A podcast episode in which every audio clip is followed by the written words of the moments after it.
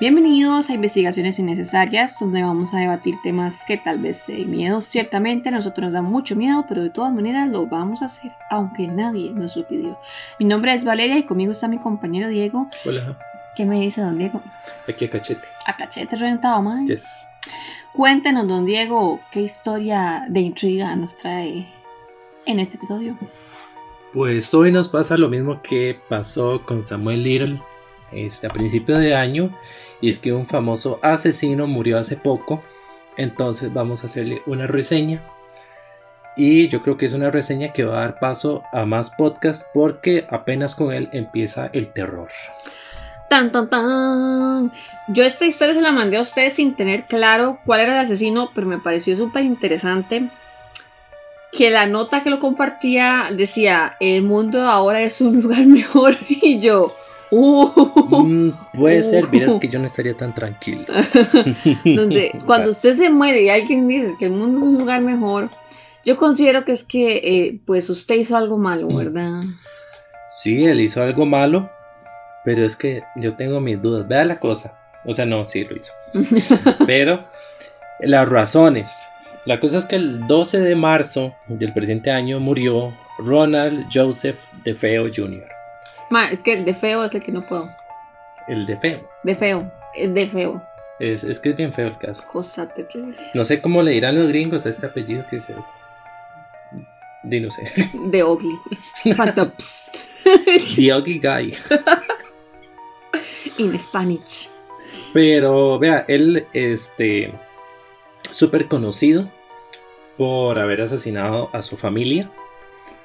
Él bueno, después de cometer el asesinato, ya se le enjuicia, se le encuentra culpable y es condenado a 26 condenas consecutivas de 25 años cada una. O sea, una cadena perpetua hasta que, hasta que ya. Y si el pasado 12 de marzo, a la edad de 69 años, él muere. ¿Qué es lo que pasa? Que eso pudo haber quedado ahí, pudo haber sido un asesinato de esos feos que pasan en Estados Unidos como cada 15 días, porque en Estados Unidos pasa todo.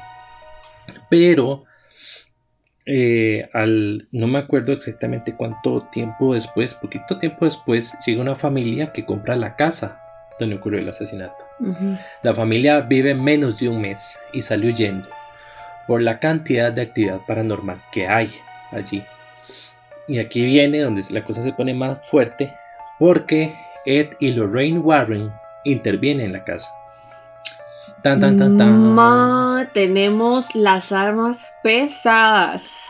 Y dijeron, esto está feo. De ahí yo prefiero, digamos, para mí eso es más grave como que el FBI. Ajá, ah, no, sí, cuando ellos llegan es como, uh, ahora sí. se puso fea la cosa. hay muchas críticas porque hay quienes dicen que eh, los Warren fueron a esta casa porque el caso era famoso, aunque ahora, 45 años después, yo me pregunto, ok, ¿los Warren fueron porque el caso era famoso o el caso se hizo famoso porque fueron los Warren? Yo no sé, pero ellos es Que yo considero, en mi humilde opinión, como usted lo menciona, ese tipo de, horrores, eh, ah, no sé hace cuántos años fue ese asesinato. En el 75, si no me equivoco, déjeme ver. Sí, 74.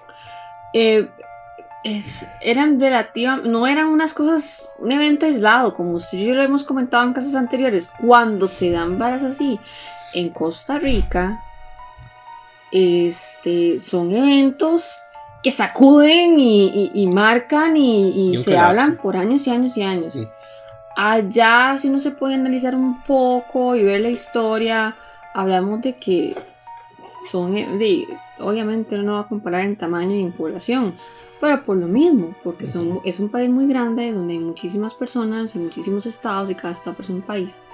Em, hay muchos, no es uno perdido, son casos muy lastimosamente comunes. Sí.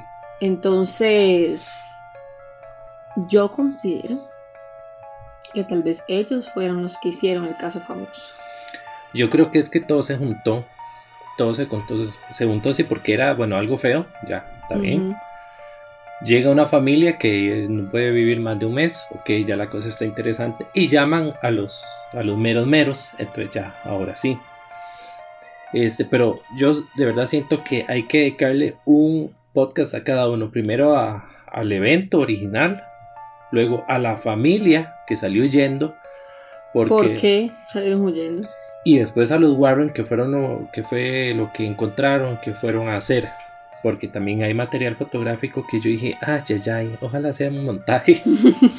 ojalá sea un montaje esto que estoy viendo yo. Pero vea, veamos a Ronald de Feo, el más feo. Nace el 26 de septiembre de 1951 en Nueva York. Era hijo de Ronald DeFeo, el papá, y de Luis DeFeo. Él, este, de un muchacho ahí normal, normalón, joven. Tenía 23 años, si no me equivoco. Y el 13 de noviembre de 1974, a las 6 y media de la tarde, él entra a un lugar que se llamaba Henry's Bar en Amityville, Long Island, Nueva York. Y él dijo lo siguiente, tienen que ayudarme, creo que le dispararon a mi madre y a mi padre. Entonces, de feo, junto a un grupo de personas de ese lugar, fueron a la casa de él, que era el 112 de Ocean Avenue, que estaba cerca del local, y ahí descubrieron a los papás muertos, precisamente. Entonces, uno del grupo, que era Joe Jesuit, hizo una llamada de emergencia al condado de Suffolk y entonces la policía llegó y es donde van a empezar a verse los hechos, que las víctimas era toda la familia de Ronald, excluyéndolo a él. En orden por edad eran Ronald de Feo padre de 43 años, Luis de Feo de 42, Don este, de 18, Allison de 13, Mark de 12 y Matthew de 9 años. Cuando él llegó al bar solo dijo que los papás estaban muertos. Él dijo los papás. Ya cuando llega y ve la escena, es toda la familia. Son seis personas muertas. Todos con disparos de un calibre de .35, un rifle de Marlin 336C. Según lo que se dan cuenta, había ocurrido alrededor de las 3 de la mañana. Ok, 3 de la mañana se cree que ocurrió. Ronald llegó al bar a las 6 y media de la tarde. ¿Verdad? Ya había pasado. Ya había pasado un buen rato, sí. Todo el día prácticamente. Sí, había sido todo, todo el día. Según lo que encuentran, a pesar de que era un rifle y no tenía ningún tipo de silenciador, se cree que solo dos personas eh, actuaron ante los disparos, que fueron la madre y la hija Allison, las únicas que se cree que se despertaron por el sonido de los disparos. Las víctimas fueron encontradas boca abajo. Entonces, bueno, ¿qué es lo que pasa? Ellos tenían nueve años de vivir en esta casa y eran una familia normal. Ronald tiene su historia de que alguien los mató, ¿verdad? En ese momento él no es sospechoso, claro, ¿verdad? Él dice, bueno, algo pasó él se lo lleva a la estación de policía porque, eh, según lo que él habla, eh, los, los asesinatos fueron llevados a cabo por un sicario que se llamaba Luis Falini. Entonces él se lo llevan a la policía para protección de él, ¿verdad? Todavía no es un sospechoso. Sí, da la impresión como mm. que fue un sicariato y que lo dejaron incompleto porque uno de la familia quedó. Sí, como que por alguna razón no estaba y entonces se los llevan a protección. ¿Qué es lo que pasa? Que cuando van viendo las declaraciones, ya ahí se empieza a ver como que está medio malo él con sus. Con la entrevista, con todo lo que dice. Y se empiezan a dar cuenta de que las inconsistencias apuntan no a un sicario, sino a él. Al final, un día después, él va a confesar y sus palabras van a ser, una vez que comencé, no pude detenerme, todo pasó muy rápido. Él admite que después de matar a su familia, se tomó un baño, se vistió y se deshizo de pruebas como la ropa, el rifle y los cartuchos que había utilizado. Y así es donde empieza el juicio. Él confiesa. el juicio. él confiesa que fue él propiamente, si no duró más de un día con la historia del, el supuesto sicario. Ah, madre, sí, dos toques. No, esto fue muy rápido. Y entonces, obviamente, aunque tal vez sea muy común estos casos de verdad de, asesinatos, obviamente la comunidad se ve trastornada por lo ocurrido, el hijo mayor matando a sus papás y a sus cuatro hermanos. El juicio contra Ronald empieza el 14 de octubre de 1975. Entonces, su abogado defensor era William Weber. El abogado defensor monta la defensa a partir de la locura. Ronald tenía algo a nivel psiquiátrico que lo llevó a ejecutar. Según las declaraciones, Ronald tenía unas voces en su cabeza que le insistían que asesinara a los miembros de su familia. Podríamos decir tal vez un caso como de esquizofrenia y muy fuerte y él escuchaba las voces. Como lo hablábamos de la, de la, de la mexicana. Sí, sí. Nada clínica. Ese es, no estaba dentro de sí. Y de un momento se le salió de control y él realizó esto. Apoya la defensa del doctor psiquiatra Daniel Schwartz. ¿Qué sucede? Que eh, por el lado de la acusación que le compete al Estado, la acusación de, de Ronald, tiene otro psiquiatra que es Harold Solan y él dice que Ronald era sí un abusador de heroína y LSD. Hmm, cosas livianitas. al suave. Y sí que tenía un trastorno antisocial de la personalidad y que Ronald sí estaba consciente cuando cometió los asesinatos. Entonces ya ahí tenemos dos este, criterios médicos contrapuestos. Aquí hay que hacer como una pausa porque el primero es el que le va a dar más historia a la leyenda. O sea, Ronald escucha voces todo lo que podemos sacar de mm. hipótesis paranormales a partir de eso, con lo que va a suceder en los próximos años con la otra familia que llega. Ah. él, él mismo acepta o comenta que, que, él escuchaba voces o cosas así. Entonces. Y lo que hablábamos, ¿verdad? Que viene, viene la muralla a decir, son voces en su cabeza o son voces paranormales. Ajá que pues es todavía más complicado porque bueno está dando un médico verdad y le dice ah mira sí aquí hay un problema sí yo creo que aquí la situación es que no se detecta como un, uso de medicamentos por parte de Ronald. Más bien se le ve el, tema del abuso de sustancias. Entonces él al final el 21 de noviembre del 75 se le encuentra culpable por los seis cargos de asesinato y se le da este, la sentencia el 4 de diciembre. Lo hace el juez Thomas Stark, no es familia de Tony. Mm, qué pena. Y desde entonces Ronald DeFeo viene a ser parte del sistema penitenciario estadounidense con seis cadenas de 25 años cada uno. Y bajo un régimen normal, no fue, digamos, psiquiátrico. Yo creo que no. Yo creo que no el, la situación con este Ronald es que, bueno, cuando él lo condena, está bien, es un asesino. Un tipo con drogas, o sea, nada extraño en ese momento. Hablar en los años 70 de LSD, o sea, súper normal, ¿verdad? Luego van a venir todas las hipótesis. Mi gran pregunta sería, ¿qué tanto conoció él de las hipótesis paranormales? Todos sus conocimientos sobre lo que pasó después. Si hubo eh, periodistas, escritores que trataron de llegar a él. Él va a tener historias muy complicadas que las va a ir cambiando, o sea, todas pierden validez. Va a tener una historia eh, en la cual él mata a su familia junto con su hermana mayor, con Don.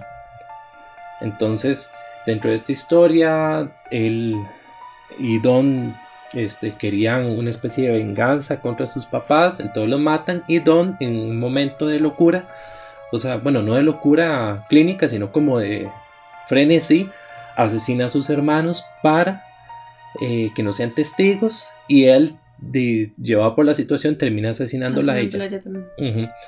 Eh, historia interesante porque si lo hubieran tomado como en cuenta, entonces él no habría tenido no sería, no sería responsable de todos los asesinatos, sino de algunos.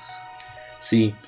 También él tuvo la, la historia de que hubo dos personas que le ayudaron. Ah, antes de decir eso, cuando a Don la encuentran, ella tenía pólvora en el cuerpo. Y ahí surge un tema, porque ella tenía pólvora en el cuerpo como la que quedaría si yo hubiera manipulado el arma. Ah, como... Ok, ya comprendo. Lo que pasa es que cuando ocurre el asesinato, eh, Ronald eh, se declara culpable de una forma tan, inmediata, así rápido. Entonces esa posibilidad de la pólvora en la ropa de la muchacha queda perdida. Sí, no, y no, si lo hubiese hecho desde un inicio, posiblemente se hace un estudio, se corrobora, y sea, ok, si calza la historia. Pero ahí él de buenas a primeras acepta todos y cada uno de los asesinatos. Y ahí quedaron.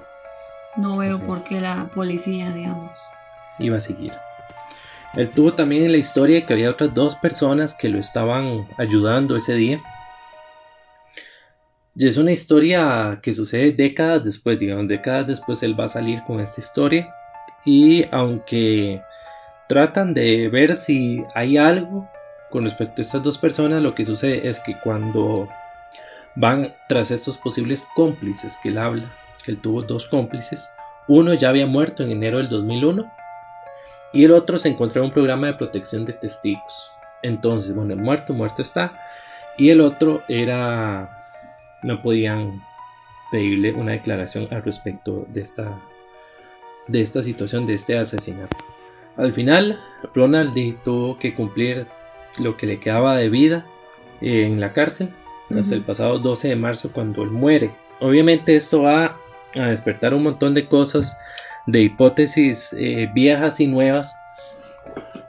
Y yo creo que esta historia es una de las historias paranormales y de true crime más importantes de Estados Unidos. Por lo que hemos hablado, los de Feo, la familia que va a venir después, que son los Lutz y los Warren. Ahora, también es parte como de una cultura, porque es muy común escuchar del horror de Amityville, así es como se le conoce a este caso. Mm. La casa, ok, la casa ahí sigue, es una casa muy bonita. Este es una casa que está cerca de otras casas no era un lugar alejado que también va a despertar sospechas porque los vecinos no se dieron Gente perdida en el mundo. No escuchan como seis balazos. Despistada que llaman. Y van a venir un montón de películas de Amityville y documentales y libros. Incluso, bueno, yo conocí el caso por la película del 2005, eh, que era una elaboración de la familia que llegó y que no duró más de un mes. Según la película, esta familia llega este, muy felices. Obviamente esta familia, la que de verdad compró la casa, la compraron muy barata.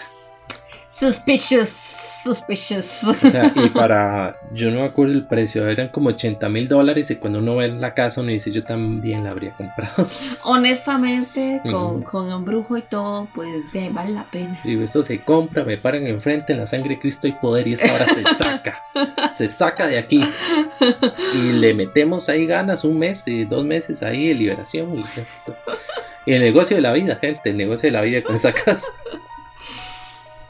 Y Ah, bueno, esta, esta película está basada en esta familia de los Lutz. Entonces, la elaboración que ellos hacen en la película es que este señor llegó con su familia, con sus hijos, súper bonito.